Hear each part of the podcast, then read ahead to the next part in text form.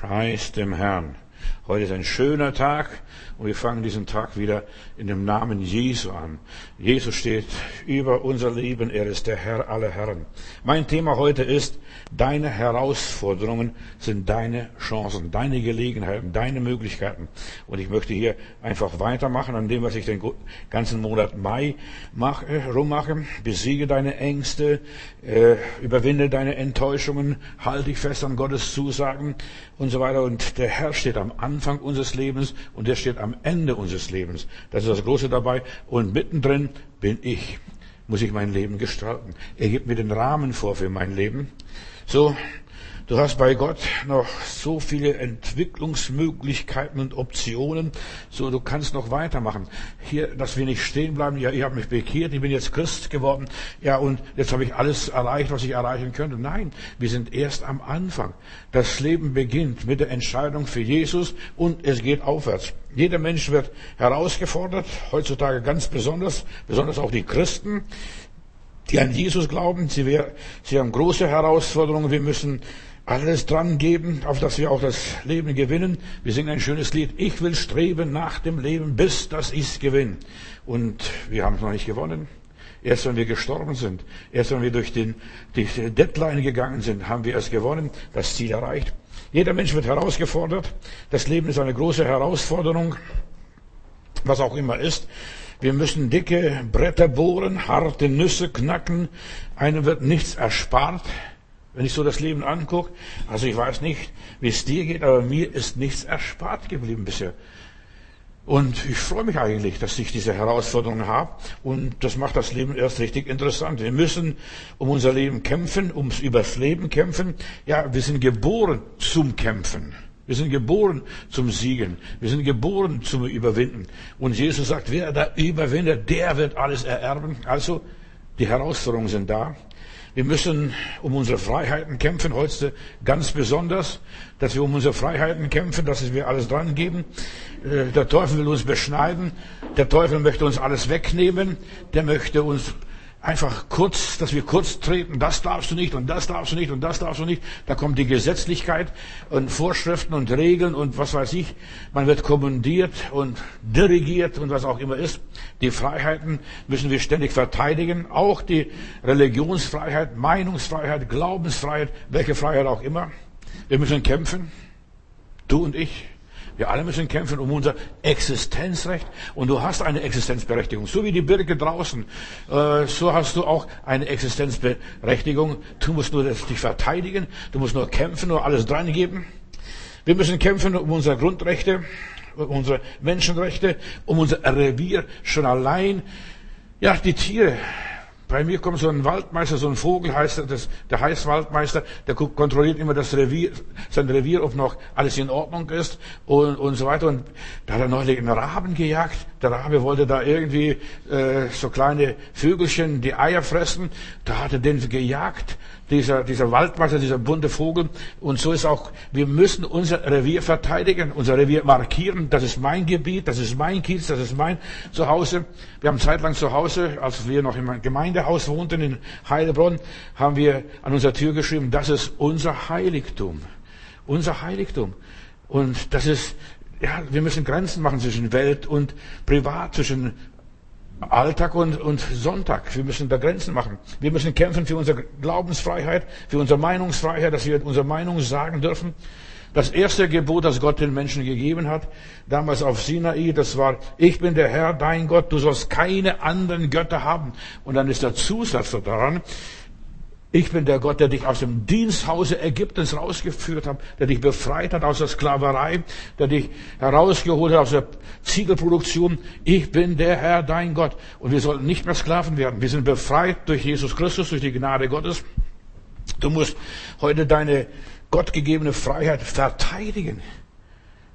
Und ich bin Gott dankbar für unsere Glaubensväter, die haben für den Glauben gekämpft, die Wiedertäufer äh, und so weiter, die haben und auch andere, die den Glauben erkannt haben, haben allein aus Gnaden, dass man gerettet wird, die sind lieber ausgewandert. Die Mennoniten sind nach Russland gegangen, die anderen sind nach Amerika gegangen, diese und so weiter für ihre Freiheit. Ihre Freiheit haben sie erkämpft und wir sollten die Freiheiten nicht aufgeben. Das ist ganz arg wichtig. Weder vor von den Nationalsozialisten, noch von den Kommunisten, noch sonst welchen, ist, wenn wir sollten unsere Freiheit verteidigen. Gott ist ein Gott, der uns befreit und lass dich nicht versklaven. In meiner Bibel heißt es immer wieder, werdet nicht Menschenknechte. Man wird so schnell und so leicht ein Menschenknecht. In 1. Korinther Kapitel 7, Vers 23, da heißt es, ihr seid teuer erkauft, werdet nicht der Menschenknechte. Jesus hat sein Leben gelassen, hat den Himmel verlassen für dich und mich, damit wir freie Bürger werden, freie Menschen, frei von dem Joch des Satans, frei von dem Joch der Sünde, frei von irgendwelchen Gebundenheiten. Gott hat dich und mich befreit von jeder Sklaverei. Wäre kein Sklave von niemand und von nichts, von gar nichts. Wäre auch von niemand abhängig, auch nicht vom Geld, dass man dich kauft. Ja, dass du nicht irgendwie vom Staat abhängig wirst. Der Staat ist unser Diener, sollte unser Diener sein und sollte einfach für, dafür sorgen, dass, wir, dass bei uns die Infrastruktur stimmt, dass bei uns das Leben funktioniert und so weiter. Der Staat sollte für Ordnung sorgen, aber wir sollen nicht Sklaven des Staates werden. Der Teufel versucht uns zu Leibeigene zu machen. Seit Josef damals. Josef war der Erste, der in Ägypten die Leute zu Leibeigenen machte. Er verkaufte Weizen und die Leute hatten kein Geld mehr, für, um Weizen zu kaufen. Dann hat er zu Leibeigene gemacht, zu Leibeigene des Pharaos. Und so sind die Menschen Sklaven geworden. Zum ersten Mal wird dort erwähnt, dass sie Leibeigene eines Staates wurden. Verteidige und kämpfe für deine fundamentalen Rechte.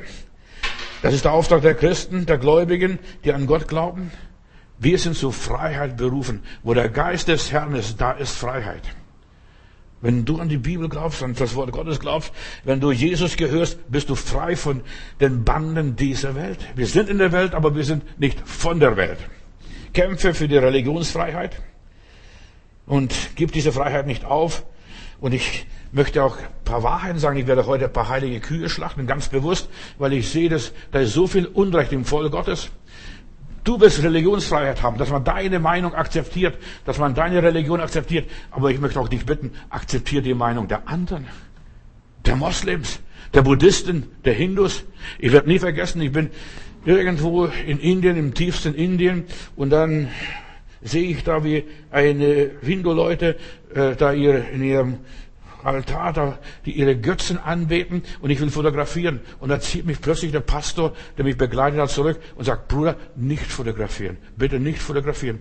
Wir möchten auch nicht fotografiert werden. Wenn wir beten, wenn wir mit Gott reden, das ist Privatsache. Wenn ein Mensch mit Gott redet, ob es ein Hindu ist, ein Buddhist ist, ein Christ ist, ein, was weiß ich, ein Moslem ist, der redet mit seinem Gott. Bitte nicht fotografieren. Wir sollen lernen, Respekt zu haben vor anderen Religionen. Ich werde nie vergessen, ich bin in Bishop Paten, also mittendrin in, in Indien, in einer Versammlung. Das war so mittendrin, wie der Südstern hier bei uns ist. Mittendrin auf so einem runden Platz, also runder Kreisverkehr. Und die Türen waren alle offen, spangelweit offen, in einer muslimischen Gegend. Und da sind die Moslems reingeguckt, die haben gesehen, wie wir anbeten, wir haben, die haben die Hände hochgehoben, Gott gelobt und gepriesen und die sind rückwärts rausgegangen. Dann habe ich gesagt, was, warum gehen die Leute rückwärts raus? Denn, und dann haben mir die Geschwister gesagt, man zeigt einer Gottheit, man zeigt dem Heiligen nicht den Hintern. Und die meisten Leute haben keinen Respekt, da haben manche Heiden mehr Respekt vor den Gottheiten, auch wenn sie vielleicht verkehrt liegen. Wir sollen hier einfach die Leute stehen lassen. Erlaube auch die anderen, dass sie das glauben, was sie glauben wollen. Ich will dir eine Wahrheit sagen. Ja, was du willst, dass die anderen Leute die tun, tu es ihnen auch. Religionsfreiheit. Und ich möchte einfach auch in unserer Gesellschaft, diese vielschichtigen Gesellschaft, in der wir jetzt leben, von so vielen Religionen, dass wir die Religion des anderen respektieren. Versklave nicht andere Menschen. Versuche nicht andere Leute zu kontrollieren.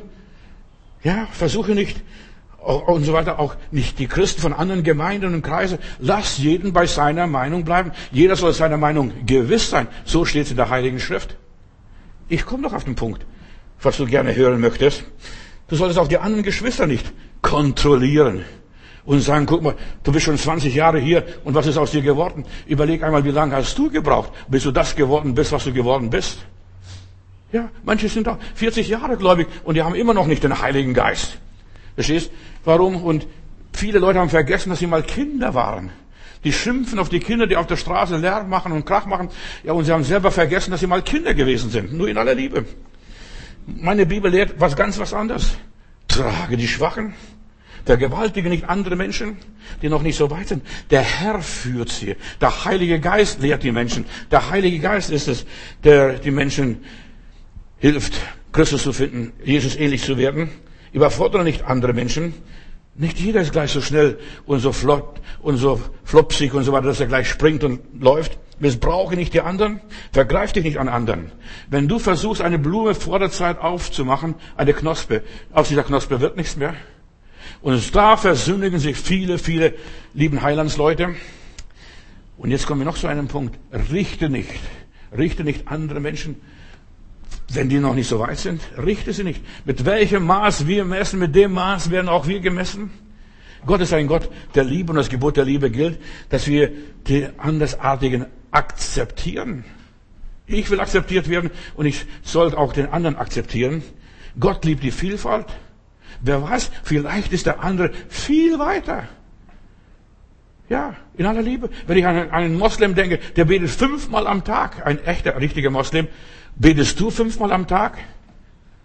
Muss froh sein, dass du einmal in der Woche betest. Ja, oder die Bibel liest.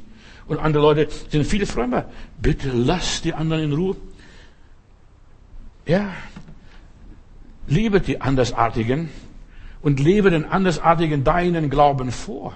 Das ist, wie wir Zeugnis geben sollen. Nicht, du sollst dich bekehren, du musst dich taufen lassen, du musst das werden, du musst in meine Kirche kommen. Nein, leb ihnen Christus vor. Sei ein Vorbild. Den Heiden, den Christen, den Jungen, den Alten, sei ein Vorbild. Du bist nicht der Herr deines Bruders und der Hirte deines Bruders. Du bist eine Gehilfe zur Freude. Wir sollen den Menschen helfen, Christus zu finden, vorzuleben. Schimpf nicht auf die Atheisten und Kommunisten. Auch die haben eine Existenzberechtigung. Auch wenn sie keine Christen sind, vielleicht sind sie viel weiter wie manche Christen. Ich werde nie vergessen, als wir in Perm in Russland, im tiefen Russland waren und da haben wir einen Waisenvater besucht oder Haus, ja, Leiter eines Waisenhauses besucht in Perm und der ist jetzt Christ inzwischen geworden. Aber der hat erzählt, was am Anfang war. Da kam ein Missionar aus Amerika und er hat das Heim gerade übernommen gehabt von den Sozialisten und von den Kommunisten, nachdem die Sowjetunion zusammenbrach. Und er musste er hat gesagt, ich kann die kleinen Kinder, die armen Kinder, die in ihrem Dreck liegen, ich kann sie nicht den Stich lassen. Und er hat geraucht wie ein Schlot. Und als dieser Missionar reinkommt, der war ganz entsetzt. Was ist da los in diesem Heim? Der Hausvater raucht wie ein Schlot. Dann sagte seien Sie nicht entsetzt. Ich kann nichts anderes. Ich, ich bin so nervös. Ich muss tagsüber auf die Kinder aufpassen und nachts muss ich stehlen gehen und organisieren äh, Nahrung für meine Kinder, damit das Heim überhaupt existieren kann. Sonst würden die Kinder verhungern. Das hat er nachher erzählt. Weißt du, manche Kommunisten sind edler wie manche Christen. Die müssen nachts stehlen gehen und tagsüber, da müssen sie gucken, wie sie jetzt zurechtkommen. Das später sein Leben Jesus übergeben. Ein edler Mann. Aber die Leute konnten nichts anderes. Stell dir mal vor, du wärst in dieser Situation. Was würdest du machen? Wir sollen Gehilfen zur Freude sein. Wahre Christen sind Diener. Sie spielen nicht immer den großen Max. Ich, ich kann, ich und so weiter. Du musst so weit werden wie ich. Nein. Wahre Christen sind nicht herrschsüchtig. Herrschsucht ist auch eine Sucht wie Drogensucht, wie Alkoholsucht, wie, was weiß ich, wie, was für eine Sucht. Herrschsucht. Wir sollen Diener Christi sein. Herrschsucht ist ein Geist des Teufels. Viele Christen sind machtgeil. Entschuldigung, dass ich das so sage. Sind machtgeil. Sie sind machtbesessen. Sie sind machthungrig, sie sind klein irgendwo, sozial irgendwie unter durchgefallen und dann wollen sie herrschen über die kleinen Kinder, über andere Brüder und Schwestern im Herrn. Gott will die Freiheit jedes einzelnen Menschen. Der Mensch soll ja seine Religion, seinen Glauben frei ausüben. Dafür bin ich da. Dafür stehe ich gerade. Das soll ausüben. Und ich solle vorleben, dass die Leute begeistert werden, dass sie Hunger kriegen, dass sie Sehnsucht bekommen. Das, was der hat, das möchte ich auch haben. Und nicht nur vorpredigen, bekehr dich, gerade du brauchst Jesus. Das bringt nichts. Das erschreckt die Leute, das schockiert die Leute noch dazu. Und weißt du, wo der erste Mord begann? Am Altar. Kain und Abel. Sein Opfer nimmt der Herrgott an und meins nicht. Verstehst du? Und dann haut er in den Schädel ein. Willst du nicht mein Bruder sein, hau ich dir den Schädel ein. Das ist dieses Motto, wo viele religiöse Menschen äh, tendieren. Jeder bringt seinem Gott sein Opfer auf seine Art und auf seine Weise. Ich werde nie vergessen, da komme ich in einer aussätzigen Kolonie in, bei Madras irgendwo da hinten, bei Chennai, also in Indien, komme ich in eine aussätzigen Kolonie und da ist eine Gruppe von Leuten und da stehen sie rum um irgendein also eine Leiche liegt da und dann frage ich, was ist denn da hinten los bei denen? Ja, da ist ein Brahmane, also ein Priester, ein Hindu-Priester, der ist gestorben und die Witwe hat kein Geld, den Mann zu beerdigen. Und dann habe ich gefragt, was kostet hier so eine Beerdigung bei euch? Äh, dann sagte 50 Dollar. Dann habe ich gesagt, komm, ich gebe der Frau 50 Dollar, damit der Mann beerdigt werden kann, anständig beerdigt werden. Was glaubst du, wie die, wie die Leute sich gefreut haben, dass jemand kam und gibt der Frau, der armen Frau, der armen Witwe Geld, verstehst du, damit sie ihren Mann beerdigen kann? Und das ist, was die Bibel sagt, die Witwen und Waisen in ihrer Trübsal zu besuchen. Das ist der vernünftige Gottesdienst. Was ist der vernünftige Gottesdienst? Die meisten Leute haben gar keine Ahnung. Die denken nur beten und singen, loben und preisen, predigen. Nein, die Witwen und Waisen in ihrer Trübsal zu besuchen. Und viele tun hier mehr für den Herrgott als manche, äh, manche Fromme. Ja, der erste Mord geschah am Altar. Die meisten Kriege sind Religionskriege gewesen. Denk nur an den 30-jährigen Krieg, evangelischen Protestanten. Du darfst predigen. Das ist, das ist okay. Du darfst den Menschen erzählen. Du darfst erzählen, wie gut Gott ist. Aber du solltest keine Gewalt anwenden. Bekehr dich. Und solange du Gewalt anwendest, wird sich der Mensch nicht bekehren. Ich habe in Heilbronn eine liebe Frau, die ruft mich einmal im Monat wenigstens an aus Heilbronn und sagt, Pastor, ich bin so dankbar. Ich bin so dankbar, dass du meinen Mann ich habe die Situation erlebt, dann besuche ich diese Frau zuerst einmal, ich musste diese Geschichte ein bisschen erzählen, damit du verstehst, um was es geht. Ich, äh, und zwar, ich besuche diese Familie und dann frage ich, darf ich hier noch bei euch beten? Dann sagt sie, Hugo, falt die Hände, der Pastor will beten. Verstehst? Der Hugo hat die Hände gefaltet, war gehorsam. Aber weißt du, das hat ihn blockiert. Und dann habe ich ihn die, nach Israel mitgenommen und hat, er war nicht der Frömmste, aber er, hat Spaß gehabt. Ich habe ihn mitgenommen als meinen Bruder, obwohl er nicht mein Bruder noch nicht war. Verstehst? Aber dass ich so gefreut, dass ich ihn akzeptiert habe. Und weißt du, äh, als er nach Hause kam, hat er sein Leben Jesus übergeben. Als ich dann hier nach Berlin kam, hat er sich sogar taufen lassen und ist zehn Jahre in die Gemeinde, in den Gottesdienst gegangen. Wenn man nicht zwingt, wenn man die Menschen akzeptiert, die Menschen annimmt, so wie sie sind. Und der Mensch soll angenommen werden, wie er ist. Und nicht nur, fallen die Hände, Pastor will jetzt beten. Ich sehe doch heute noch die Situation. Und dann habe ich gesagt, Hugo, oder ja, sowieso, ich, lass das sehen. Sie müssen nicht die Hände falten. Wenn ich bete, wir können auch beten ohne gefaltete Hände. Ich muss es abmildern irgendwo, diese, dieses Kommando, diesen Befehl. Manche wollen mit, die Leute mit, mit Gewalt jemand bekehren. Karl der Große wollte die Sachsen auch mit dem Schwert bekehren. Denk nur an die Geschichte, was da alles war. Einfach, ja, wenn ihr nicht bekehrt, wenn ihr in die Knie geht, seid ihr um den Kopf kürzer. Die Spanier haben die Amerikaner, äh, Südamerikaner bekehrt und die ganzen Kulturen der Inkas und Maya und der Azteken, Azteken zerstört. Die haben viel höhere Kultur gehabt als hier die Europäer. Die haben schon damals Gehirnoperationen äh, durchgeführt. Die waren viel weiter. Da waren die Europäer noch, lang, noch lange hinter Mond. Aber guck mal, und das alles hat man zerstört, diese hochentwickelten Kulturen in Südamerika. Nur, die müssen Christen werden. Auf die Knie gehen. Was wollten die? Nur das Gold der Inkas und Mayas und Azteken. Das war das, was die, die Spanier wollten oder die Kirche durch ihre Inquisitionen, die Hexenprozesse und so weiter. Die Menschen wurden zum Glauben gezwungen. Und manche Hexe, bitte hör mir gut zu, ich habe mich mit den Hexen mal beschäftigt. Was sind die Hexen gewesen? Das waren Leute, die vielleicht in anderen Sprachen gesprochen haben, die Offenbarung hatten, die Weissagen hatten. Und in manchen Hexenprozessen steht, sie sprechen in fremden Sprachen. Das war nichts anderes als Zungensprache in der Bibel. Das haben die Katholiken nicht verstanden damals. Das war alles. Und wenn wir etwas nicht verstehen, sollen wir die Finger weglassen und nicht die Leute verdammen und sagen, das ist eine Hexe und gleich verteufeln und dann die Leute reden und, sie, und ihnen gleich Dämonen unterstellen. Ja, aber das ist alles gewesen der Christenheit. Christen sollen viel mehr nach der Bergpredigt leben. Weißt du, was da steht? Jesus sagt, die Friedfertigen, die werden Kinder Gottes heißen, die Frieden stiften, die werden Kinder Gottes heißen, die Sanftmütigen werden das Erdreich besitzen. Die meisten Christen lesen da, was weiß ich, die Offenbarung, aber nicht die Bergpredigt Jesu. Die, die, die reines Herzen sind, die werden Gott schauen. Ja, ein friedfertiger Mensch. Was ist das? Eine Person, die aufgrund der göttlichen Gnade und Gabe und so weiter eine Tugend erwirbt, dass sie in konfliktloser Beziehung, dass sie frei lebt mit Menschen, dass sie glücklich ist, jeden Menschen annimmt, so wie es ist. Wir sollen Friedenstifter sein. Und was sind die Christen? Die, die sehen Hass, Neid, Streit, wenn einer ein bisschen mehr glaubt als der andere, dann wollen sie gleich Spaltung anrichten und Spaltungen passieren in der Christenheit so stark.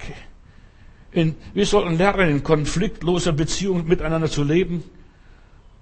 Lass doch den Bruder so sein. Lass die Schwester doch so sein, wie sie ist. Ja. Und lass, und bitte auch, dass sie dich so lassen, wie du bist. Und dich muss man auch annehmen. Auch du bist komisch. Und jeder einzelne Mensch ist komisch. Glaub mir das. Jeder hat irgendwo abstehende Ohren oder einen Pickel oder sonst was. Ja. Und ja, ist irgendwie, hat er irgendwo ein Handicap. Aber leider können das viele nicht in konfliktloser Beziehung zueinander leben. Auch in der Familie. Manche Familie wäre heute auf dem Weg in den Himmel, auf dem Weg mit Jesus, wenn, wenn man nicht immer sie bekehren möchte mit Zwang. Ich weiß, wie die Frommen sind. Das sind lieben Heilandsleute. Gott möge sie segnen.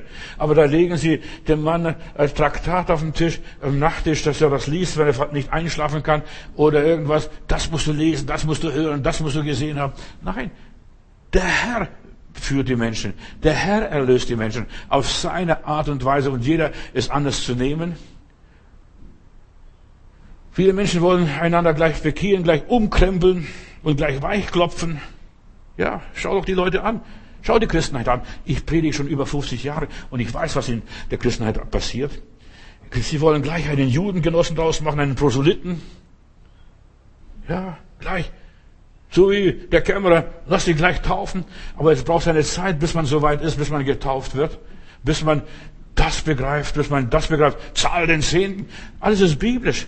Was nützt es? Weißt du, es gibt so viele biblische Wahrheiten, aber die kannst du nicht zwingen, das muss der Herr einen selber draufbringen. In Matthäus Kapitel 23, Vers 15 lese ich, wie euch Schriftgelehrten Pharisäer, wie ihr Charismatiker, Pfingstler, Protestanten, Katholiken und so weiter, ihr Heuchler, die ihr das Land und Meer durchzieht, damit ihr einen Proselyten gewinnt und wenn ihr es gewonnen ist, macht ihr ihn zu einem Kind der Hölle, doppelt so schlimm wie ihr selber seid. So fromm bist du gar nicht. Aber du, du zwingst den anderen, frömmer zu sein als der liebe Gott. Wir sollen Finger weglassen, andere zu verbessern, andere zu heiligen, andere Gott ähnlicher zu machen. Das macht der Heilige Geist und viele sind Kurpfuscher und pfuschen dem Heiligen Geist ins Handwerk. Viele Christen sind nur Pharisäer und Schriftgelehrten. Hier steht's geschrieben. Hast nicht gelesen? Hier steht's schwarz auf weiß.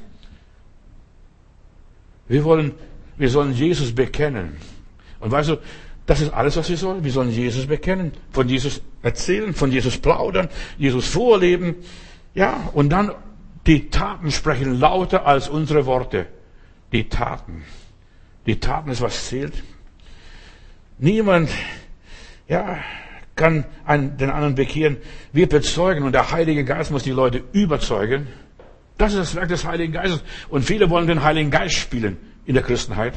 Ich predige jetzt, manchmal mögen schockiert sein, dass jemand bekehrt wird, und zwar das ist ein Werk des Heiligen Geistes, Geschwister. Es ist nicht mein Werk als Pastor. Ich predige und der Glaube entsteht durch das Predigen. Jesus sagt sogar selbst, niemand kommt zum Vater, denn durch mich. Niemand. Tu nicht, du bist auch nicht zu Jesus gekommen durch irgendeinen Menschen. Der Mensch hat das bezeugt und hat vielleicht hundertmal zu dir gepredigt, geredet und so weiter. Aber bekehrt hat sich der Heilige Geist, der hat dich überzeugt. Du, das ist der richtige Platz, hier gehörst du hin. Der Heilige Geist verwandelt den Menschen in das Ebenbild Jesu Christi. Der Heilige Geist versklavt keinen Menschen. Nur Menschen versklaven einander. Und nur Menschen versuchen übereinander zu herrschen. Wir sollen die Menschen nur auf den Geschmack bringen, den Duft, die Liebe spüren lassen, die Güte des Herrn, die Gnade und die Barmherzigkeit des Herrn erwecken, Appetit erwecken. Verstehst du? Die sollen hören, wie wir schmatzen, wie wir die Freude so am Herrn haben. Die Freude am Herrn. Ach, ich freue mich. Und dass die Leute fragen, was ist mit dir los? Was, was, wie machst du das? Wie, ja, wie lebst du da? Und so weiter. Die sollen Sehnsucht bekommen. Ich möchte auch das haben. Gib mir her. Verkauf mir. Jesus hat niemand vergewaltigt. Er hat nur gesagt, wer mir nachfolgen will, du musst ihm nicht nachfolgen. Wer mir nachfolgen will. Ganz einfach. Er zeigte den Menschen den Vater. Und die Leute sind neugierig geworden. Was ist das? Jesus wirkte versöhnend. Geschwister, es ist so wichtig, dass wir versöhnend wirken.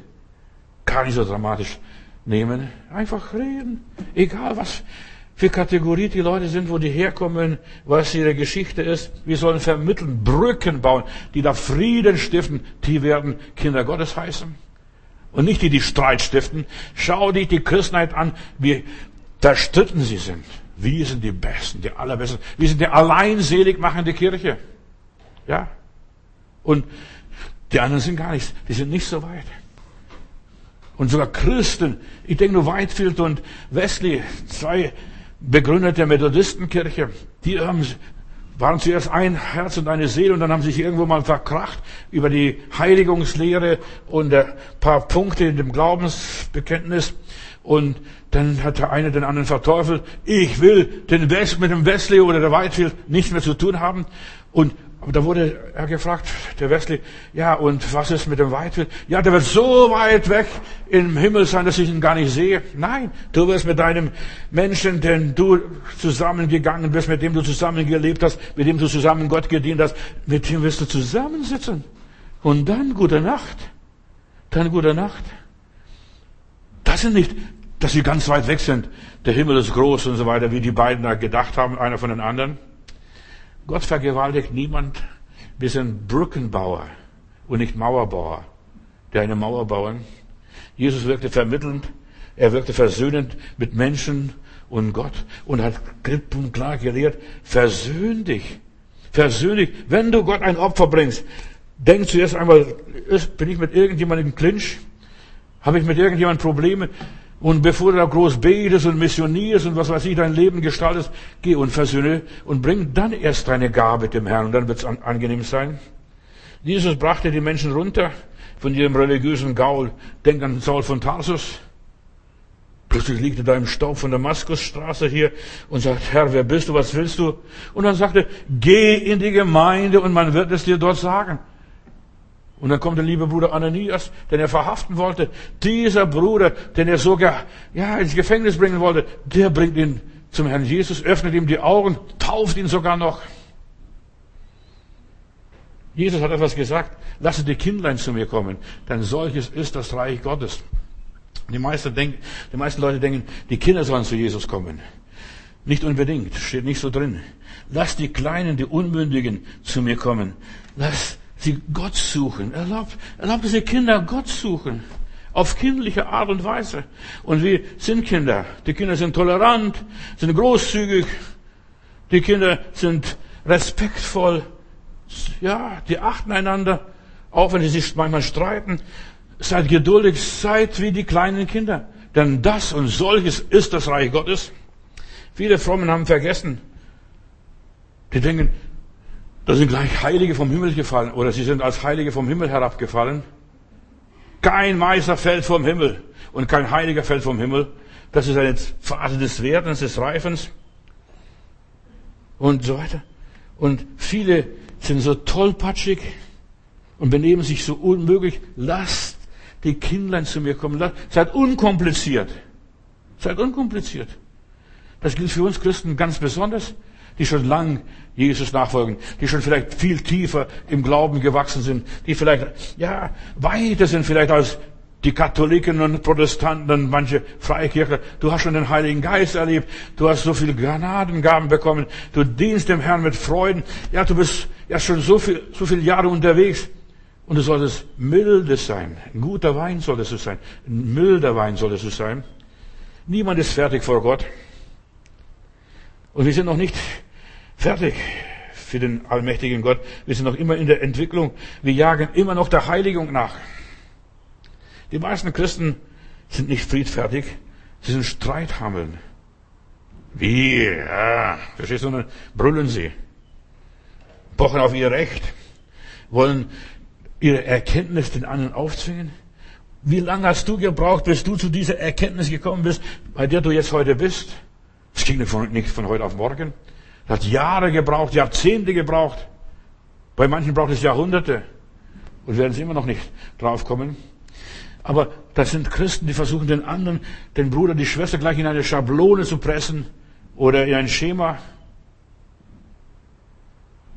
Sie wollen eine Kopie aus dir machen von ihnen selbst, was sie nicht einmal selber sind, als Schriftgelehrte und Pharisäer. Lass dir deine Entwicklungsmöglichkeiten nicht rauben. Gott hat Zeit, sehr viel Zeit. Er lässt wachsen. Und die Bibel sagt, lasset alles wachsen bis zur Ernte. Lass dir deine Eigenständigkeit nicht nehmen.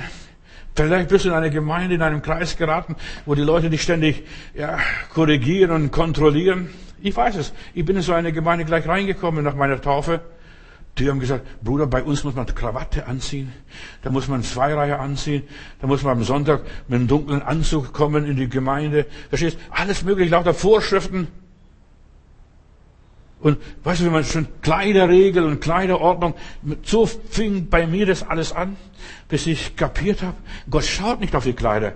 Du kannst auch mit Schiedenshosen zum lieben Gott kommen. Er hat dich trotzdem noch lieb. So viele Christen wollen den anderen entmündigen. Was glaubst du, die Missionare, was die für Blödsinn gemacht haben? Die haben das Evangelium nach Afrika gebracht. Sie haben Kultur nach Afrika gebracht. Die müssen dann, ja, die Farbigen sind halb nackt rumgesprungen mit, mit Lendenschutz, vielleicht sogar noch nackt. Verstehst du? Aber dann haben sie gesagt, nein, das ist Sünde. Das Fleisch zeigt man nicht. Und dann haben sie Anzüge verpasst. Schwarze Anzüge, Hosen, zwei Reihe Zylinder noch. So geht man in die Kirche. Und kein Wunder, dass das Evangelium versagt hat in der dritten Welt unter den Afrikanern. Und man muss sich den Leuten anpassen, um die Leute zu gewinnen. Hudson Taylor, als er nach China ging, der hat sich einen Zopf wachsen lassen und so weiter. Er sagt, ich bin den Chinesen ein Chinese. Ich werde nicht wie ein Engländer unter ihnen spazieren gehen. Und ist ein Chinese geworden und hat die, die Chinesen erreicht, indem er so wurde, wie er war. Paulus sagt, ich will den Juden ein Jude, den Griechen ein Grieche sein, den Heiden ein Heide, den Sküten ein Sküte. Und wir müssen der Kultur uns anpassen. Und wir sollen nicht die Kultur importieren, sondern wir sollen Christus importieren. Wir sollen Christus weitergeben und nicht eine Kultur, so betet man Gott an. Nein, bete so Gott an, wie du geschaffen bist. Singen das Lied so, wie Gott dich gelehrt hat zu singen. So wie der Schnabel gewachsen ist, Entschuldigung. Dass du so Gott lobst und preist. Und wir sollen frei sein. Wir sind zur Freiheit berufen, zur Freiheit des Geistes. Die Friedfertigen, ja, die Friedfertigen, die werden das Reich Gottes sehen. Du kannst für den anderen beten, kannst vielleicht sagen, oh lieber Gott, guck mal, der sieht es noch nicht, der erkennt es nicht. Öffne ihm die Augen, dass er das erkennt, dass er sieht. Aber du solltest aufhören, ihn zu zwingen, dass er das sieht. Wenn du ihm die Augen öffnest, wird er blind sein für den Rest seines Lebens, wird nichts mehr kapieren, nichts mehr begreifen. Du kannst, ja, alles Mögliche versuchen, so die Knospe aufzumachen, die wird nie mehr aufgehen. Wenn du für andere betest, ich warne dich, hör auf für andere zu beten. Das ist gefährlich. Für andere zu beten ist sehr gefährlich. Du denkst, der andere wird da verwandelt, von wegen. Der Heilige Geist verändert dich, der gibt dir eine andere Einstellung zu dieser Person. Verstehst du? Die andere Person bleibt so, wie sie ist, da wird sich nicht viel verändern. Aber du wirst verändert. Du siehst in einem anderen Licht, Gott liebt auch den, Gott liebt auch sie. Ich bin in den USA mal in eine, in Atlanta, da fahre ich, ich wollte eine bestimmte Gemeinde, eine Downtown in der Stadt unten sehen. Aber dann sagt der Pastor, nein, zu dieser Gemeinde gehe ich nicht, ich werde die Schwelle nicht übertreten. Denen hilft der Teufel, die Gemeinde bauen. Verstehst du? Eine charismatische Gemeinde war das. Denen hilft der Teufel, die Gemeinde bauen. So sind die Christen Pfingstler. Pfingstler und charismatische. Eigentlich sind sie blutsverwandt. Aber denen hilft der Teufel, die Gemeinde bauen. Und er ist nicht gegangen. Da muss ich ein Taxi nehmen und dann dorthin fahren selber, ohne den Pastor. Aber du siehst, denen hilft der Teufel die Gemeinde bauen. Der Teufel hilft keine Gemeinde bauen. Glaub mir das. Das ist Blödsinn, was die Leute erzählen. In aller Liebe.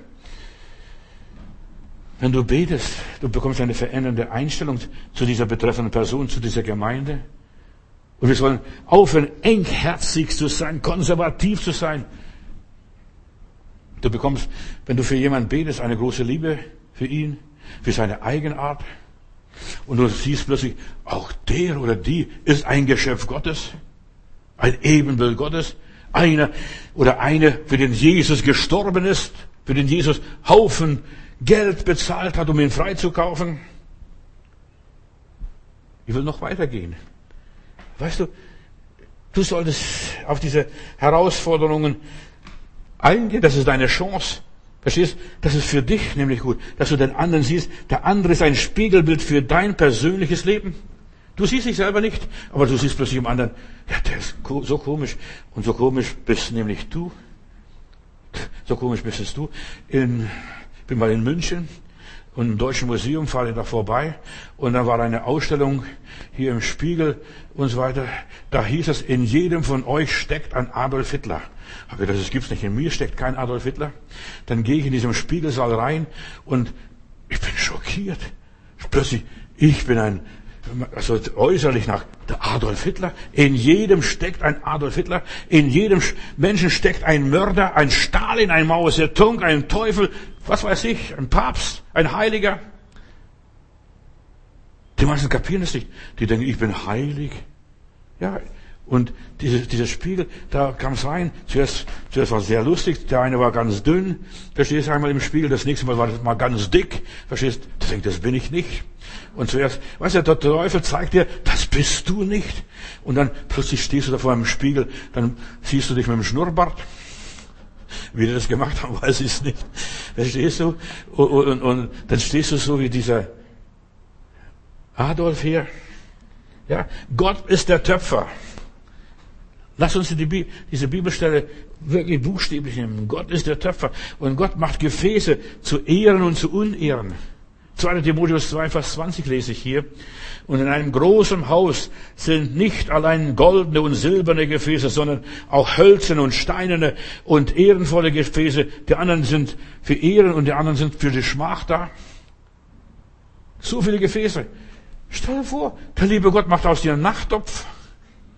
Und sagt, nein, lieber Gott, ich möchte lieber eine schöne Vase sein von, ja, eine wunderbare, verschnörkelte Vase. Nein, der liebe Gott sagt Nachtopf. Und ein Nachtopf ist viel wichtiger wie eine Blumenvase. Damals, zu der Zeit, verstehst du? Nachtopf.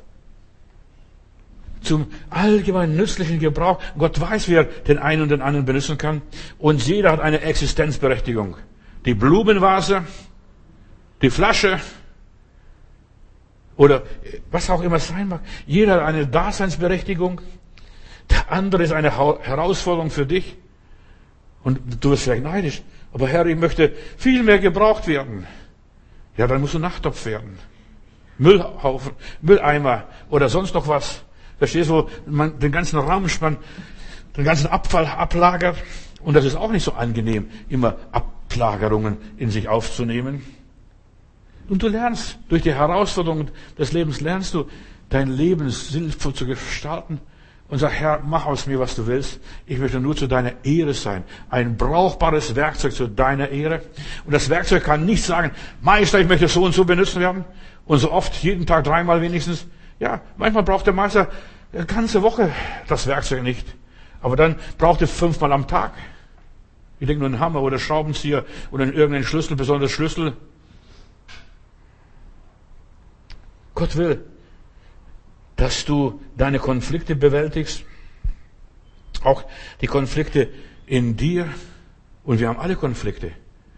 Und wenn du das einmal merkst, dass du Konflikte hast, dass in dir vieles noch nicht stimmt und du noch nicht so weit bist, dann bist du mit den anderen gnädig.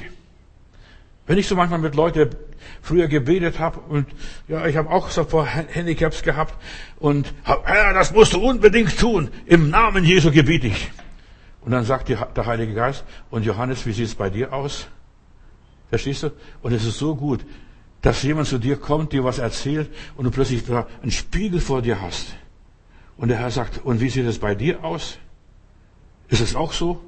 Verstehst? Und dann sage ich, ja, Herr, dein Wille geschehen. Du siehst, du wirst gnädig. Du wirst gnädig, wenn du anfängst, deine Konflikte zu bewältigen. Gott will, dass du mit deinen Konflikten auch lebst und sagst, ich muss es einfach ausbaden, austragen. Und so viele Leute laufen den Konflikten weg. Die Frau läuft dem Mann weg, der Mann die, der Frau läuft weg, die, und so weiter. Und wie sollten die Konflikte austragen?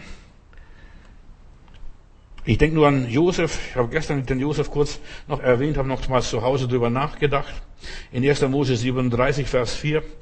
Josef erzählt seinen Traum seinem Vater und der Vater liebte ihn ungemein mächtig. Also der Vater liebte ihn und, und so weiter. Und da hassten ihn seine Brüder, dass sie ihn nicht einmal mehr grüßten. Die Brüder hassten den Josef so sehr, weil der Vater ihn so liebte, dass sie ihn nicht mal mehr grüßten. Und gerade dieser Josef war der Retter des Hauses. Gerade der Josef war bestimmt für eine ganz große Aufgabe, die Familie zu segnen, die Familie durchzubringen durch die ganze Krise. Und sie grüßten ihn nicht einmal, weil sie neidisch waren. Vielleicht bist du auch auf irgendjemand neidisch. Denk drüber nach. Diese Herausforderung, diese Provokation. Stell dir mal vor, was wäre die Welt, wenn alle Menschen gleich wären? Alle so nett und süß und lieb und sympathisch. Ich bin noch gar nicht lange Christ in der Gemeinde in Passau. Da komme ich hin und dann steht ein Bruder auf und sagt, Geschwister, ich möchte heute ein Zeugnis geben. Ich kann nur die lieben, die mir sympathisch sind. Und ich habe gedacht, liebe Zeit. Hat Jesus nicht gesagt, wir sollen auch unsere Feinde lieben, auch die, die uns unsympathisch sind? Ich kann nur die lieben, die mir sympathisch sind. Ich habe lange Zeit nachgedacht. Dieser Bruder ging mir nicht aus dem Sinn. Und dieser Bruder hat sich mit vielen Leuten in der Gemeinde verkracht. Später, das habe ich alles mitbekommen, was hinter den Kulissen alles gespielt und gemacht wurde. Ich kann nur die lieben, die mir sympathisch sind. Du kommst nicht in den Himmel, kommst nicht in das Reich Gottes, wenn du nur die liebst, die sympathisch sind. Du kommst nicht dorthin. Du kommst in den Himmel, wenn du auch die liebst, die dir unsympathisch sind, die du nicht schmecken kannst, die du nicht riechen kannst. Gott will die Andersartigkeit, gerade, dass wir das Fremde, das andere annehmen, das nicht so sind und nicht so ist, wie wir sind. Hör mir zu, ich schlachte einige Kühe, weil mir so wichtig ist, Reich Gottes zu bauen und nicht irgendwie eine Religion zu inszenieren. Reich Gottes zu bauen. Und Gott liebt das Andersartige. Und die Bibel sagt, passt gut auf, was ich jetzt sage. Nehmt euch die Fremden an. Der Fremden. Der Ausländer. Verstehst? Und wie sind die Deutschen hier eingestellt? Verstehst du? Die wählen AfD und was weiß ich, welche, welche Parteien sie auch wählen. Die sollen machen, was sie wollen. Aber dieses Andersartige, gerade das Andersartige ist, was uns bereichert, wie der Gott anbetet, wie der Moslem Gott anbetet, wie der Hindu sein Gott anbetet, oder wie der Christ sein Gott anbetet, wie die Pfingstler Gott anbeten, wie die Katholiken Gott anbeten. Du kannst von allen lernen, wie sie Gott anbeten. Jeder auf seine Art. Auch als der Jonah dort im Schiff war, da, da hieß es plötzlich, sagt der Kapitän, jeder soll zu seinem Gott beten. Irgendein Gott wird schon die Gebete hören. Und wir sollen die Fremden aufnehmen, die Bibel stellt das Gebot der Gastfreundschaft ganz groß raus.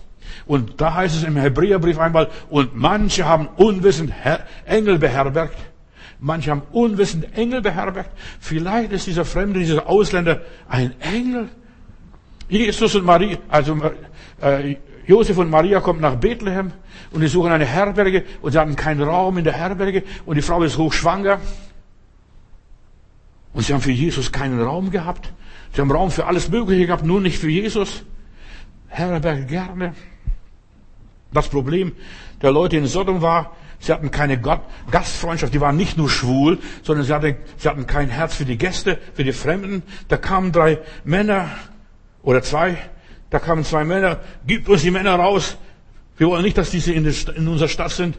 Die wollten sich an diesen Männern vergeben. Gastfreundschaft war das Übel in Sodom und Gomorrah. Die Bibel sagt, herberget gerne. Großzügigkeit und Gastfreundschaft sind wahre Ausdrücke eines angeborenen Adels. Ja, ein Mensch, der edles und geistlich ist, der ist Gastfreundschaft. Vielleicht ist es ein Engel, ein Messias, ein Retter. Vielleicht ist das die Lösung für meine Probleme.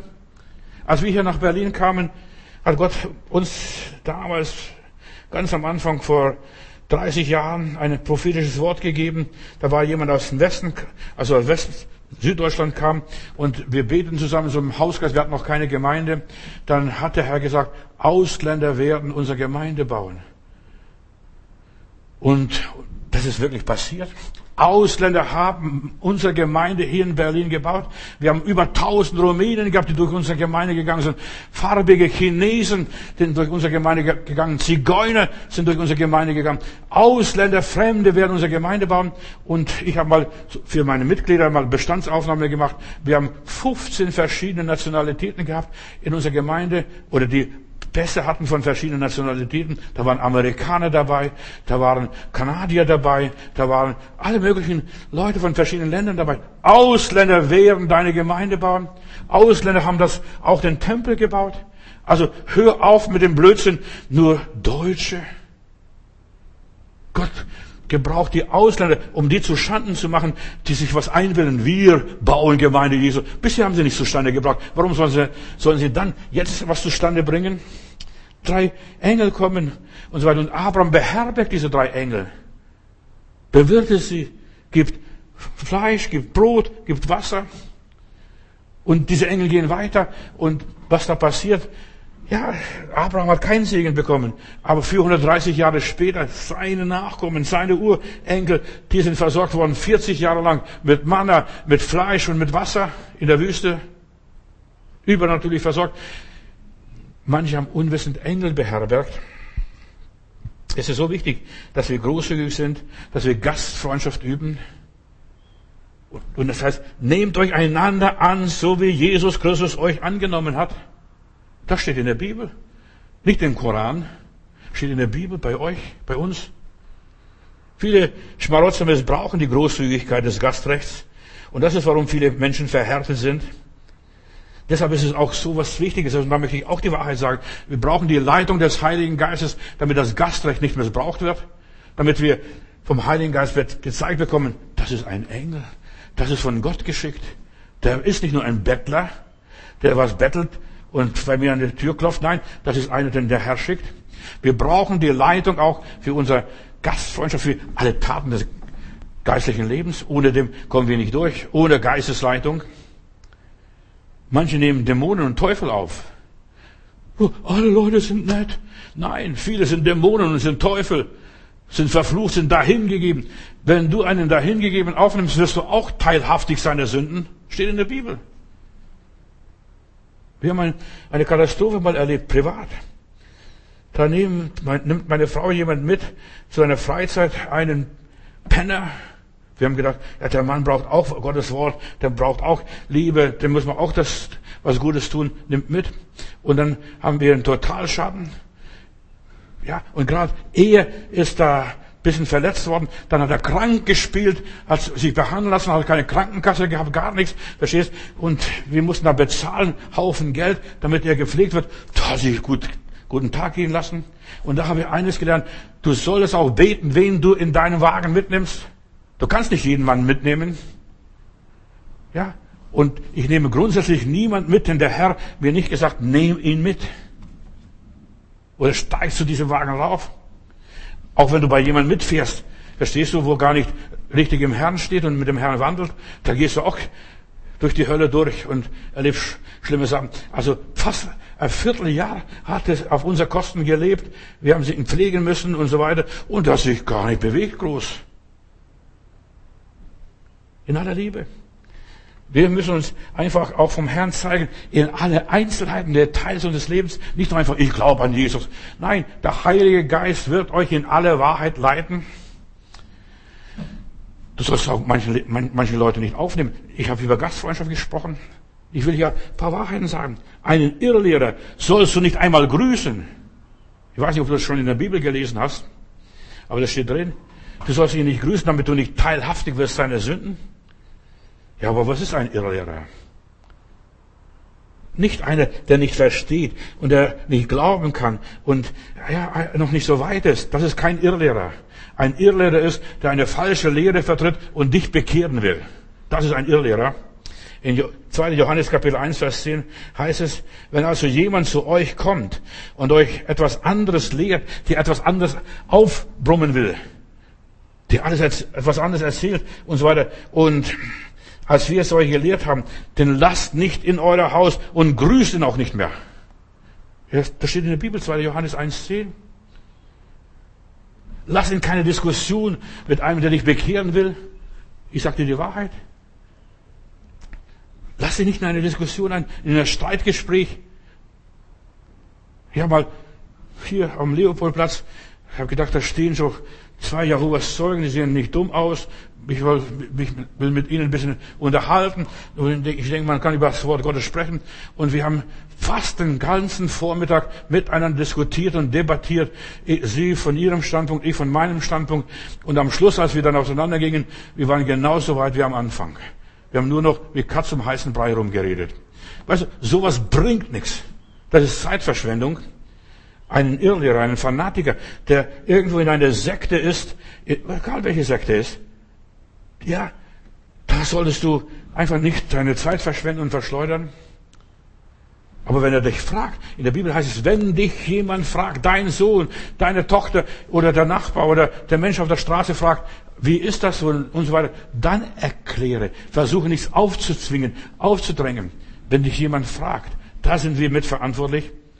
Und du musst die Bibel hier richtig verstehen. Gott will nicht, dass du von, vom Ziel abgelenkt wirst, dass du deine Zeit verschleuderst. Nein, Gott will sinnvoll, dass du dein Leben einsetzt. In Lukas Kapitel 10, Vers 4 lese ich auch hier. Nehmt kein Geld und so weiter, kein Gepäck, nicht einmal Sandalen mit euch mit. Und haltet euch unterwegs nicht auf und grüßt nicht einmal zurück, wenn euch jemand grüßt. Geht konsequent euren Weg. Und das gehört sich auch dazu. Lass den anderen seinen Weg gehen, aber du geh auch deinen Weg. Und wenn du siehst, da ist jemand in seinem Blut, der verblutet, dann sei ein barmherziger Samariter und erbarm dich deiner, seiner. Hilf ihm, so gut du kannst. Und irgendwo ist auch deine Grenze erreicht, dann mehr kannst du nicht tun. Aber das, was du tun kannst, das tu. Aber so, nimm nichts mit. Belasse dich nicht mit unnötigen Sachen. Das geistliche Leben ist voller Herausforderungen. Du musst hier einfach deinen Weg selbst finden. Ich kann dir nicht sagen, mach das und mach so. Weißt du, wenn du vom Heiligen Geist geleitet wirst, dann weißt du ganz genau, du bist sensibel, du spürst es. Aha, hier muss ich helfen, hier kann ich nicht weitergehen. So wie wir auch jetzt hier mit Indien und so weiter helfen und den Leuten dort helfen. Weißt du, Gott muss uns sagen, ja, lass die Arme nicht hängen. Die sind viel schlimmer dran in Indien, damit diese Ausgehverbote, die haben nichts und so weiter. Da rief mich der Bruder an und ich, wir haben dann, ja, glaube ich, 800 oder sowas Euro rübergeschickt, damit sie Essen kaufen können. Und für 20 Euro können, kann eine Familie einen ganzen Monat gut leben. Das glaubst du gar nicht. Verstehst du in der dritten Welt? Da, da passiert so vieles. Du kannst es dienen. Lasst die Leute, wenn ihr helfen könnt, helft. Wenn ihr nicht helfen könnt, müsst ihr nicht helfen. Da musst du nicht zur Bank gehen und Kredit aufnehmen. Ja, Frieden zu besitzen bedeutet viel mehr, als was du denkst. Weißt du, wenn du Gott liebst, wirst du Frieden haben. Gott ist ein Gott der Ordnung und ein Gott des Friedens. Wenn du dich selbst nicht liebst, meine Bibel sagt, du sollst Gott lieben von ganzem Herzen, von ganzer Seele und aus allen Gemütskräften und deinen Nächsten wie dich selbst. Wenn du dich selbst nicht liebst, brauchst Gott nicht lieben und brauchst den Nächsten nicht lieben. Ist alles für die Katz. Aber wenn du dich selbst liebst und du musst immer wieder fragen, ja, was ihr wollt, dass euch die Leute tun, tut's ihnen also. Und das ist Gottesdienst. Du willst, dass man dir in der Not hilft, hilf dem anderen in der Not. Du willst, dass man dich toleriert, toleriert die anderen. Ach, ich habe mit meinen muslimischen Freunden sehr gute Gespräche. Als ich hier nach Berlin kam, dann suche ich einen, einen Versammlungsraum, dann gehe ich ins Telefonbuch und gucke alles, was so im Telefonbuch an Räumlichkeiten zu vermieten ist. Dann lese ich in der Uni hier, Freie Universität, hier in Berlin West, dann lese ich Gebetsraum. Denke ich, Mensch, die haben sogar einen Gebetsraum hier. Und dann rufe ich an und das war eine Moschee, also ein Moscheeplatz, verstehst? Dann rufe ich an und sage guten Tag, aber hier steht Gebetsraum. Äh, was, was ist das für ein Raum? Könnten wir das mieten? Also sagt er, das ist eine Moschee.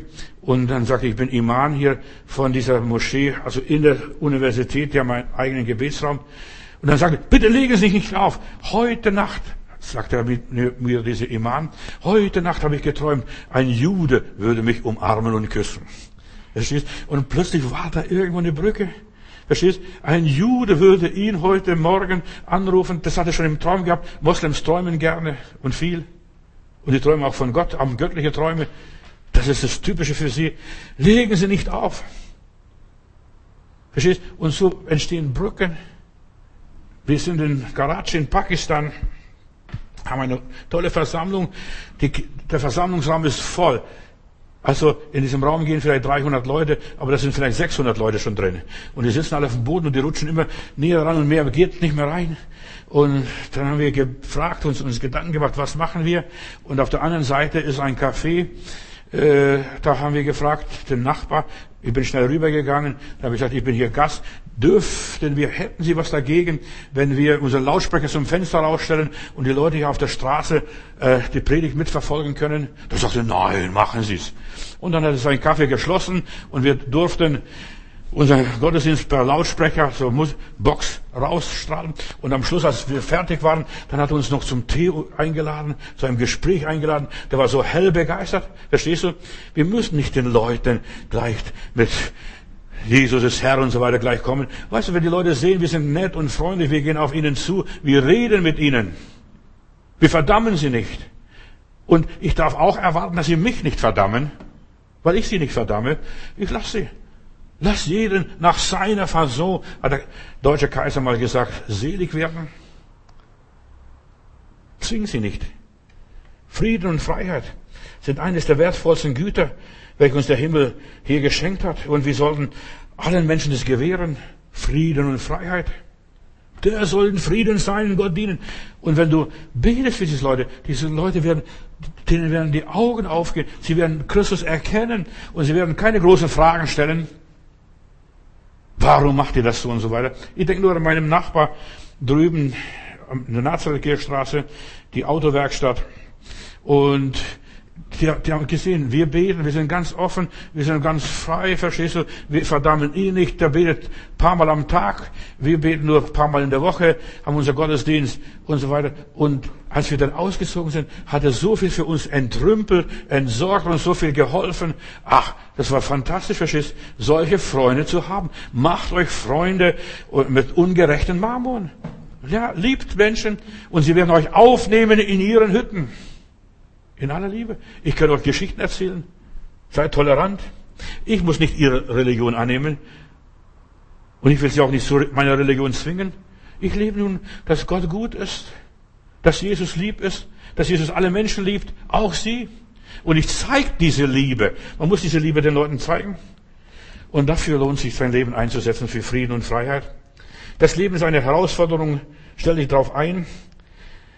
Fange zuerst einmal mit ganz leichten Aufgaben, zuerst mal mit Kleinigkeiten.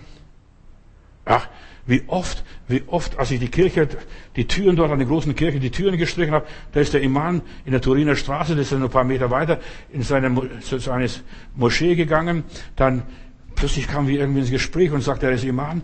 Und an was glauben Sie? Ich habe gesagt, an die ganze Bibel, auch an das Alte Testament. Habe ich gesagt, ja, könnte ich, dann kommt er eines Tages und sagt, könnten Sie mir ein neues Testament geben? Das Alte habe ich zu Hause, das ist unser Koran. Aber wir brauchen das Neue Testament. Weißt du, Leute werden fragen, wenn du mit ihnen redest, wenn du mit ihnen offen bist und so weiter, fang an mit leichten Dingen. Und ich möchte ein paar große Wahrheiten dir weitergeben, was mir geholfen haben. Und das hat, das wird bestimmt auch anderen Leuten helfen. Beruhige deine Nerven. Beruhige deine Nerven. ist so wichtig. Beruhige deine Nerven. Komm runter. Wie beruhige ich meine Nerven? Ich will dir helfen. Wie beruhige ich meine Nerven? Also ich auf jeden Fall. Wie mache ich das? Arbeite und beschäftige dich. Das beruhigt die Nerven. Wenn ich Probleme habe, verteile ich Traktate hier in der Rödernallee. Bin so entmutigt und bin so traurig, weil irgendwas passiert ist, was nicht so gerecht war und nicht so gut war. Also was mir jemand was angetan hat. Bin so traurig. Und dann, wenn ich traurig bin, dann tue ich was. Und ich möchte dir weiter sagen, wenn du traurig bist, tu was. Wenn du depressiv bist, tu was. Wenn du schwermütig bist, tu was. Beschäftige was, verteilt Traktate. Und dann kommt eine Frau raus mit einem großen schwarzen Hund, den sehe ich heute noch hier in der Rödernallee. Der Hund springt mich an und fängt meine Hände an zu lecken. Dann zieht die Frau und die kriegt den Hund nicht weg. Ich habe gesagt, lassen Sie. Und Weißt, dann bin ich plötzlich, während er meine Hände so abgeleckt hat, bin ich erinnert worden, bei Lazarus und Hunde leckten seine Wunden. Gott benutzt sogar Hunde, wenn er Menschen nicht benutzen kann. Gott benutzt sogar Hunde. Tu was. Gott will, dass wir unsere Probleme selbst in die Hand nehmen und selbst auf eigene Faust etwas lösen. Ich hätte auch beten können, aber da wäre ich noch depressiver geworden, war möglich. Dann hätte ich gefragt, warum, wieso und weshalb. Nutze deine Chance. Deine kleinen Freuden, die du erlebst und so weiter, die bringen dich aus der Tretmühle Satans raus. Oder geh mal spazieren, mach in deinem Kiez mal einen Rundgang. Da kommst du besser auf bessere Gedanken, als wenn du das vor dir hindüst und betest und nachdenkst und nachsinnst. In aller Liebe. Beten ist nicht verkehrt. Aber beten, der Teufel benutzt beten als ein Einfallstor manchmal bei vielen Leuten. Da kommt dieser böse Geist. Der Herr will dich aus diesem Teufelskreis rausholen. Durch kleine Beschäftigungen und durch kleine Beschäftigungen betäubst du deine Nerven in aller Liebe. In meiner Bibel heißt es, Müßiggang ist aller Laster Anfang. Müßiggang. Hör auf mit Müßiggang. Tu was. Geh spazieren. Und du wirst wieder Seelenfrieden finden. Und deine Verzweiflung wird dich verlassen. Erlaube keine Leere in deinem Leben. Jede geistige und geistliche Lehre ist, ja, Verderben für dein Leben. Wenn du leer bist, dann füllt der Teufel diese Lehre aus. Denk an die Bibel, wo das Haus gereinigt wurde. Das Haus war sauber, ordentlich. Und dann durchwandert dieser böse Geist wüste Städten und sucht, wo er bleibt. Und dann kommt und stürmt das Haus, weil es leer ist. Füll dein Haus mit etwas. Hör die Predigten hier, die wir im Internet stellen. Sorgen und Ängste überfallen uns und jetzt pass auf, wann die uns überfallen. Nach der Arbeit. Du kommst nach Hause, bist erschöpft, liegst dich da auf der Couch nieder oder was auch immer ist. Und dann kommt der Teufel mit allen möglichen Gedanken. Du solltest etwas Sinnvolles tun. Nicht nur einfach ruhen. Manche Leute denken, das Ruhen ist, nein, fang an, etwas zu tun. Ein Hobby. Nur als Beispiel. Ich ermutige die Leute immer wieder, mach, hab ein Hobby, leg dir was zu. Auch wenn es nur Briefmarken sammeln ist. ist nicht mehr modern, aber das ist gut, verstehst du? Etwas Positives für dich, wo du Freude hast. Und das ist das beste Mittel gegen Sorgen und Ängste. Hobbys. Hobbys. So wenige Christen haben Hobbys, die denken nur beten und singen, das ist das Hobby. Nein, hab ein Hobby. Sammle ja, Blätter und trockne die Blätter und, und press die Blätter, was auch immer. Es gibt so viele Möglichkeiten, um kreativ zu sein. Diene anderen Menschen und dir wird gedient werden. Und dann vergisst du das Unangenehme. Wenn du dienst, dann, verfliegen diese ganzen Flausen. Du etwas gegen deine Verzweiflung. Gib deinem Leben einen Sinn. Meine Bibel sagt, der Mensch lebt nicht von Brot allein, sondern von einem jeglichen Wort, das durch den Mund Gottes geht. Frag dein Herz, was würde mir heute Spaß machen? ins Kaffee gehen vielleicht.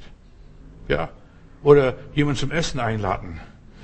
Und so weiter. Da kommst du auf andere Gedanken. Und dann nimm etwas von dir aus. Nicht, wo jemand sagt, machen Sie das, machen Sie das, machen Sie das. Lass dir nicht vorschreiben, was du alles machen solltest. Das sollte von dir aus deinem Innersten herauskommen. Und dann nimm etwas, um deine Zweifel und Unsicherheit und Ängste zu zerstreuen. Wag etwas. Ja. Oder geh nur spazieren unter den Menschen. Geh vielleicht ins, ins Kino, guck dir mal einen Film an. Ja, Pastor, was erlaubst du dir da? Ja, ich erlaube mir zu sagen, lenk dich mal ab. So viele Leute sind so festgefahren. Gott gab uns den Geist der Kühnheit, des Mutes und der Besonnenheit. Komm raus aus deiner Höhle. Elia hat Gott zu ihm einmal gesagt. Oh, ich will sterben, mein Leben hat keinen Wert. Die Säbel will mich köpfen. Verstehst du? Gib dich nicht auf. Versuche was Neues. Löse dich von den Dingen, die dir nichts gebracht haben. Gehe deinen Weg mit Gott. Ändere deine Lebensweise und hör auf zu grübeln. Ich werde nie vergessen, ich habe in Stuttgart einen Mann gehabt, der sich die ganzen, der hat eine Glatze gehabt. Der hat sich immer die Haare, einfach sich so an den Kopf gefasst und an den Haaren gezogen. Wie ist das? Warum ist das so? Und einfach dieses Grübeln, dieses Grübeln in der Bibel, der hat vieles in der Bibel nicht verstanden, das ist auch gar nicht für ihn gegeben gewesen. Warum? Wieso? Ja, der wollte alles verstehen. Und je mehr du denkst, verstehen zu müssen, desto weniger wirst du verstehen. Man ist nur unglücklich, weil man Zeit hat zum Nachdenken, sich so viel zu überlegen. Da wird man unglücklich. Fang an, was zu tun und verscheuche diese negativen Gedanken. Abraham verscheuchte die Raben, die das Opfer fressen wollten, als er dort geopfert hat. Du hast ein Opfer, aber da kommen alle möglichen blöden Gedanken. Verscheuche die Gedanken, was, die dann kommen, was du falsch gemacht hast. Warum bin ich so unglücklich? Wie ist das gekommen? Durch wen ist das gekommen? Schau nicht rückwärts. Schau nicht rückwärts. Wenn der liebe Gott gewollt hätte, dass du rückwärts schaust, hätte er dir wenigstens ein Auge hinten reingebaut. Oder einen Rückspiegel wenigstens gegeben. Schau nicht rückwärts. Krebse, die, die, die gehen rückwärts. Und deshalb, Krebs ist eine Krankheit. Wenn man zu viel rückwärts schaut, vergiss deine Vergangenheit. Schau nach vorne. Gott sagt, ich vergebe dir alle deine Sünden. Löse dich von deinen Wunden. Und du sollst aufhören, deine Wunden zu lecken. Löse dich, ja, von deinen Verletzungen. Was auch gewesen ist. Und wir sind alle verletzt worden. Es gibt keinen Menschen auf diesem Planeten Erde, der nicht verletzt worden ist. Jeder. Komm zu Jesus mit deiner Frust, mit deinen Lasten, mit deiner Tragödie, mit deinem Ärger, mit deinem Schock, was du erlebt hast und löse dich, und jetzt bitte hör zu, von deinen Kleinigkeiten. Alles nur Lappalien. In aller Liebe. Von den Kleinigkeiten. Wenn du siehst einen, der hat keine Füße, verstehst du, das ist, das kannst du, dann kannst du den Mann bedauern. Löse dich von den ganzen Nebensächlichkeiten, Nichtigkeiten und den ganzen, ja, Lappalien, diese, ja, was du da alles erlebst. In der Rechtssprache bei meinem Sohn habe ich öfters da diskutiert und, und so weiter. In der Rechtssprache da heißt es, das Gesetz kümmert sich nicht um Kleinigkeiten.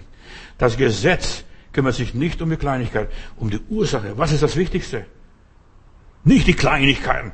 Und was machen die lieben Heilandsleute? Immer die Kleinigkeiten, immer die Kleinigkeiten. Die Christen beschäftigen sich so viel mit Kleinigkeiten, aber nicht mit, Groß, mit der großen Welt, mit den vielen Menschen. Ja, mit den Kleinigkeiten. Kleiderregeln, was weiß ich, Speisegesetze, oder Äußerlichkeiten, immer mit den Kleinigkeiten. Das Gesetz kümmert sich nicht um die Kleinigkeiten. Lass dich von diesen Kleinigkeiten nicht beherrschen und so Wahnsinn treiben. Ja, das, und durch Kleinigkeiten wird das Leben kompliziert. Da eine Kleinigkeit, da eine Kleinigkeit, dort eine Kleinigkeit. Und plötzlich ist es ja ganz großer Ballon. Deine Herausforderungen, ja, sind deine Chancen, deine Herausforderungen diese Kleinigkeiten schnell loszuwerden, das ist nur Staub für deine Seele. Entstaube deine Seele. Ändere dein Blickfeld. In der Bibel heißt es, lass uns wegsehen und aufsehen auf Jesus, den Anfänger und Vollender unseres Glaubens. Wegsehen. Sieh weg von deinen Problemen, was dich beschäftigt. Du wirst erstaunt und verblüfft sein, wie so plötzlich diese ganzen düsteren Gedanken, wie der ganze Nebel plötzlich verschwindet und weicht. Sich auf. Ja, die Sonne scheint jetzt durch. Was ist denn da los? Verstehst? Lass uns aufsehen auf Jesus. Und du wirst wieder deinen inneren Frieden finden. Und du wirst deine Probleme vergessen. Seliges Wissen, Jesus ist mein. Und er schmettert und singt vorwärts, rückwärts, aufwärts, runterwärts. Ja, und plötzlich ist das alles weg. Dein Leben ist zu kurz, um sich mit Nebensächlichkeiten zu beschäftigen. Vergeude deine teure Zeit nicht mit Nebensächlichkeiten dass du dich mit deinen schmerzlichen Erfahrungen plagst. Uh, uh, uh, uh. Verstehst du? Und so geht's immer. Dein Leben ist ein Geschenk Gottes. Nimm es aus der Hand Gottes und gestalte es durch die Güte Gottes. Mach aus deinem Leben selbst etwas. Aus diesem Negativen, aus diesem Mist, aus dem Dreck, was du durchgemacht hast. Ich habe in Spandau vor Jahren noch eine Frau beerdigt, die war überzeugte Atheisten und diese Frau und die Tochter sagt, weißt du, meine Mutter, die hat So einen Stapel Hefte, also vom über einen halben Meter, äh, über einen Meter Hefte vollgeschrieben mit ihren Erfahrungen, mit ihren Hass, mit ihrem Neid, mit allen möglichen Wunden, was sie erlebt hat, alles, was sie nicht verkraftet hat, die ganze Ungerechtigkeit. Die hat nur geschrieben, geschrieben, geschrieben, sich frei geschrieben. Richard Wurmbrand hat gesagt, ich muss, war 14 Jahre im Gefängnis, rumänische Gefängnisse, und sagt, ich muss mich freischreiben. Das hat die Frau gemacht, ohne Richard Wurmbrand gehört zu haben. Ich muss mich freischreiben. Mein Frust niederschreiben. Und ich habe mal diese Hefte ein bisschen angeguckt, was sie da, die, die, Tochter, die Tochter sagt, es ist interessant, was meine Mutter alles geschrieben hat. Also, auf was ihr ärgerlich war, was ihr gestungen hat, alles hat sie aufgeschrieben. Du sollst deinen dein Frust runterladen. Ich habe jemand anderes empfohlen, einen Kassettenrekorder zu nehmen und einfach ihre Probleme einfach in einen Rekorder reinzusprechen, ihre Sorgen. Nicht nur überall erzählen, negativ erzählen, sondern einfach mal auspacken, ausladen, entmisten, entsorgen. In der Bibel heißt es, ich schütte mein Herz vor dir aus, mein Gott. Hab keine Angst vor den Feuerproben. Gott bringt dich durch, so wie die drei Jungs hier. Lass dich von deinen Schwierigkeiten nicht in die Knie zwingen. Kapituliere nicht vor ihnen. Schreib dich frei.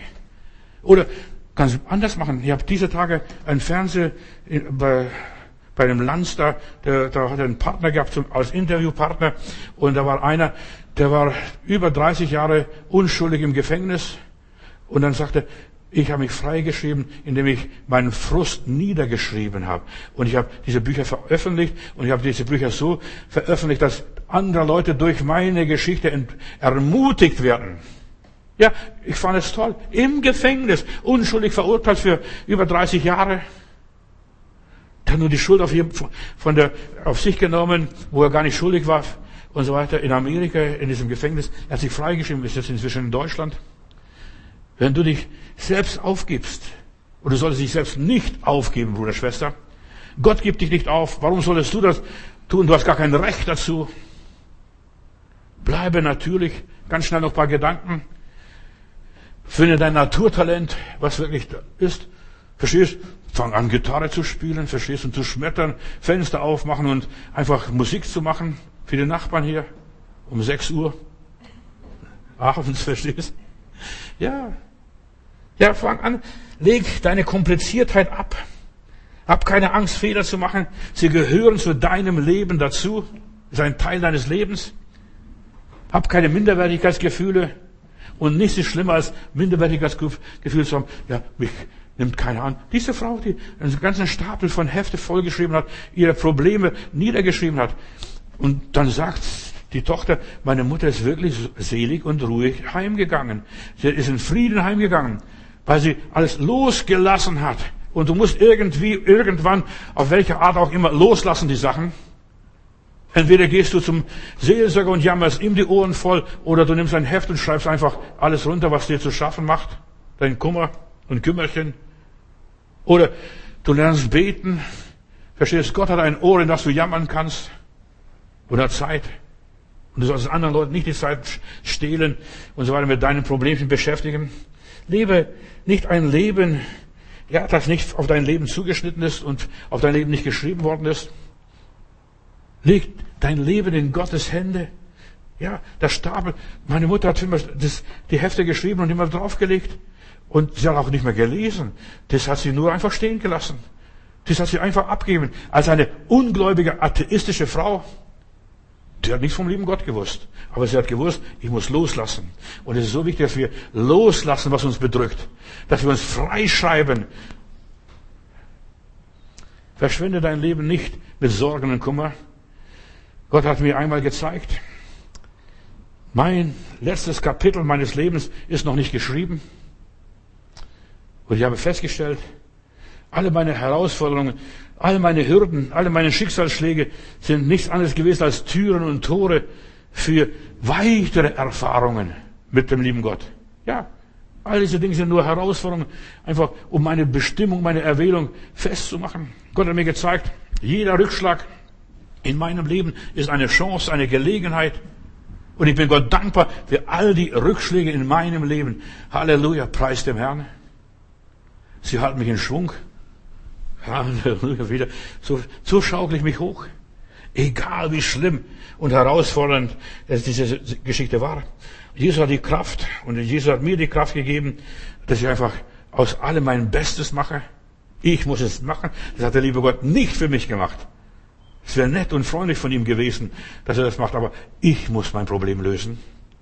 Es gibt kein Unglück, aus dem Gott nicht etwas Gutes machen kann, steht in der Bibel. Das sind jetzt in meine Worte. Gott will nicht, dass du dich abplagst.